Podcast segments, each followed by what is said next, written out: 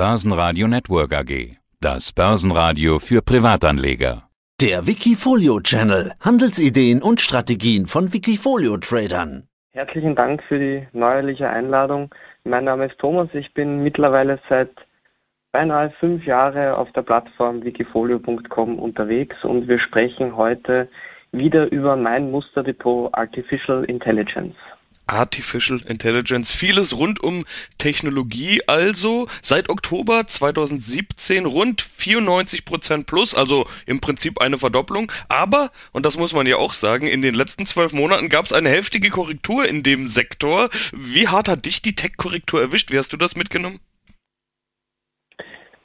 Ja, du hast das sehr gut zusammengefasst. Es war natürlich eine harte Korrektur. Man muss sich vorstellen, mein Musterdepot ist seit fast fünf Jahren am Markt und ich bin der Meinung, wir haben mittlerweile drei größere Krisen hinter uns oder sind eigentlich noch mittendrin. Für das betrachtet ist die Korrektur meines Erachtens nach verkraftbar, vor allem weil das Wikifolio ja eine langfristige Ausrichtung genießt.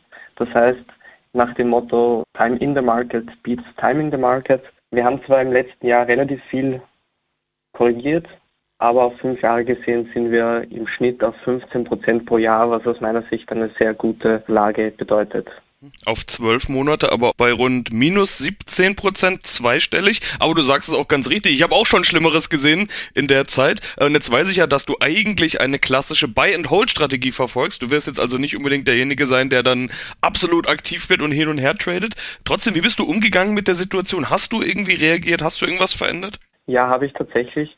Man, wenn man die letzten zwölf Monate meines Depots betrachtet hat, dann sieht man vor allem, dass es ein paar kleinere Werte erwischt hat, die dann ganz klassisch ausgestoppt worden sind. Das ist zum Beispiel Palantir oder Upstart gewesen, die einfach in dem Kursverlauf nicht mehr tragbar waren. Was ich aber tatsächlich verändert habe in der Strategie bzw. angepasst habe, ist, dass sehr viele Value-Werte oder zumindest einige Value-Werte in mein Depot gelangt sind. Auch viele europäische Aktien, die ich zusätzlich ergänzt habe, beispielsweise Volkswagen, den ich seit ein paar Monaten jetzt im Depot habe und so das Verhältnis zwischen Wachstum und Value ein bisschen angepasst habe, was die Diversifikation einfach noch weiter erhöhen soll. Ja, und das erklärt auch schon, dass KI bei dir etwas offener definiert ist. Also da geht's nicht nur um klassische KI-Titel, sondern auch autonomes Fahren. Beispielsweise Tesla hattest du im letzten Interview genannt. Die Big Player sind mit dabei, Apple, Microsoft, Alphabet und so weiter. Und egal, was für Korrekturen es gibt, das Thema, das scheint bei dir weiterhin Zukunftsthema zu sein und die entsprechenden Spieler scheinen auch für dich die wichtigen Spieler in Zukunft zu sein. Okay, du hast hier zum Teil 300 Prozent im Plus, das spricht ja auch eine deutliche Sprache. Um das alles mal in eine Frage münden zu lassen. Auch da bleibst du bei Buy and Hold, nehme ich an. Auch da bleibe ich bei Buy and Hold und lass mich vielleicht zwei Beispiele kurz nennen. Ich würde gern anhand von Meta Platforms und von Alphabet das Ganze kurz aufrollen.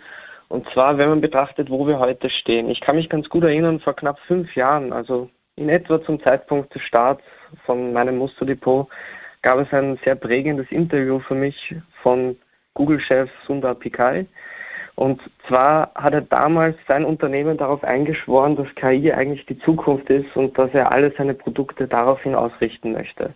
Wenn man sich jetzt anschaut, wo wir in fünf Jahren stehen, dann hatte er schon recht. Inzwischen steckt die künstliche Intelligenz in beinahe allen Produkten von Google. Es verbessert die Suchmaschine, die Videoplattform YouTube, sogar Spezialprozessoren sind extra entwickelt worden, um perfekt für die Zukunft gerüstet zu sein.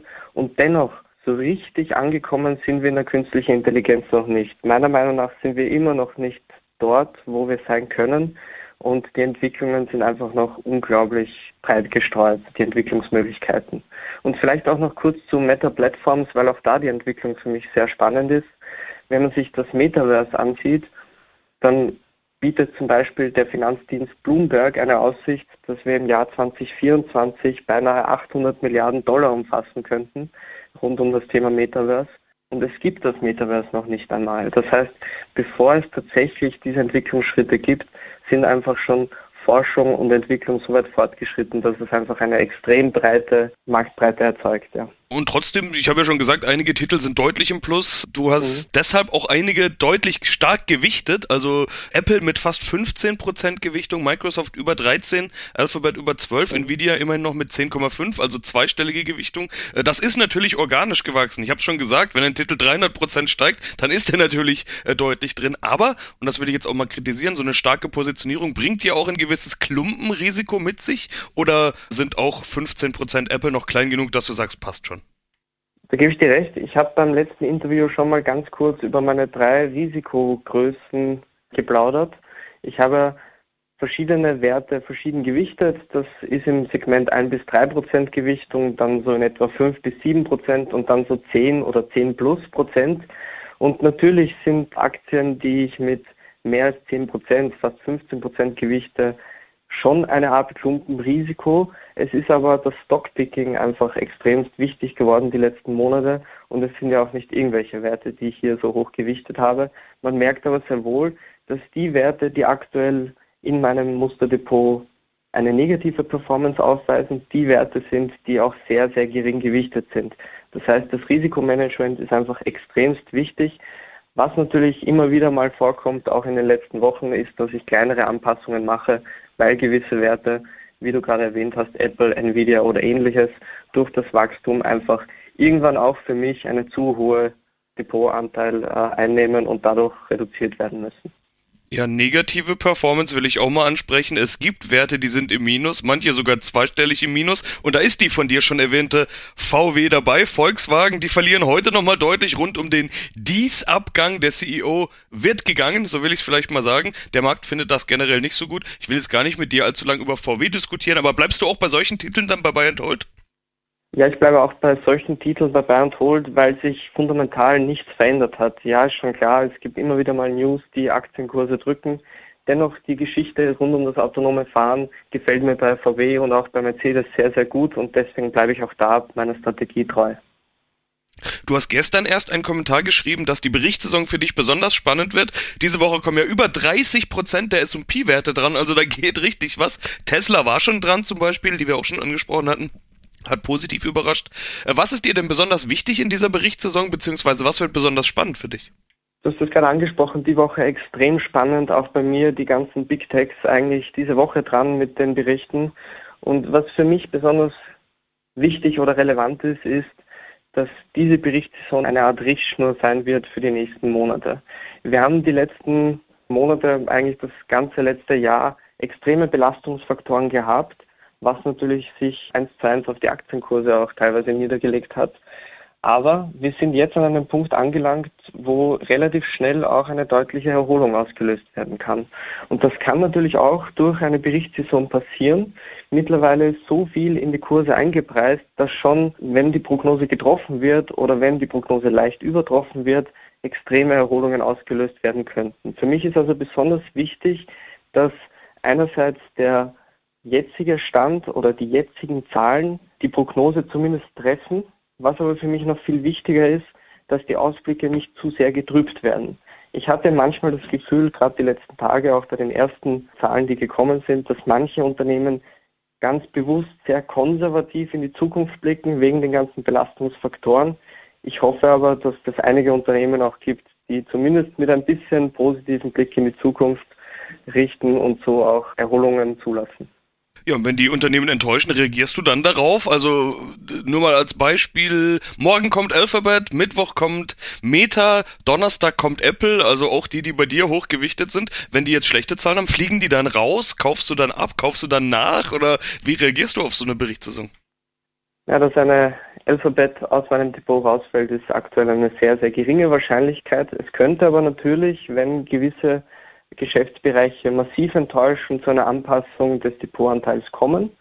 Beispielsweise bei der letzten Berichtssaison sind zwei Werte, wie eingangs schon erwähnt, Upstart und Palantir, komplett aus meinem Depot gefallen. Das heißt, wenn Werte massiv enttäuschen und auch im Ausblick enttäuschen, ja, dann könnte es auch sein, dass ich den Depotanteil massiv reduziere oder sogar komplett verkaufe. Man muss sich vorstellen, beispielsweise ein Wachstumsunternehmen, was kein Wachstum mehr in Aussicht stellt, hat einfach in meinem Depot nichts mehr zu suchen. Ja, umgekehrt hast du aber auch mehr Positionen inzwischen drin als noch im letzten Interview. Und du hattest auch im letzten Interview angekündigt, dass du mehr Positionen ins Portfolio nehmen möchtest und würdest. Das war vor etwas mehr als einem Jahr. Du hast aufgestockt. 17 Positionen waren es damals, jetzt sind es 22, wenn ich gerade richtig gezählt habe. Allerdings hast du ja genau rein in die Phase gekauft, wo Tech dann nicht unbedingt so gut lief.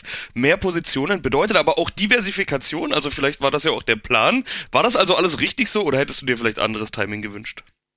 Timing the Market ist für mich ein extrem schwieriges Thema. Ich glaube, den perfekten Zeitpunkt zu treffen, das ist eher unwahrscheinlich. Das heißt, im Nachhinein betrachtet ist man natürlich immer klüger. Dennoch denke ich, dass der Zeitpunkt sehr gut gepasst habe. Man muss sich nur anschauen, beispielsweise eine wieder VW oder Mercedes, wenn wir das Beispiel gleich beibehalten, äh, ist zwar knapp zweistellig im Minus, aber verglichen mit anderen Tech-Werten sind sie sehr gut oder zumindest moderat gelaufen. Das heißt, die Diversifikation hat ihren Sinn erfüllt. Mittlerweile bin ich auf einen Wert an Aktien, der auch sehr vertretbar ist. Ich finde 22 Aktien auch regelmäßig im Blick zu behalten ist, ist tragbar. Und das Thema Diversifikation war in diesem Jahr und ist auch weiterhin aus meiner Sicht extremst wichtig geworden und es war die richtige Entscheidung. Fehlt noch eine Position, über die wir jetzt noch gar nicht gesprochen haben, nämlich deine Cash-Position. Äh, bis zu 5% sind bei dir angestrebt, hattest du im schon zitierten Interview gesagt. 2,6 sind es jetzt.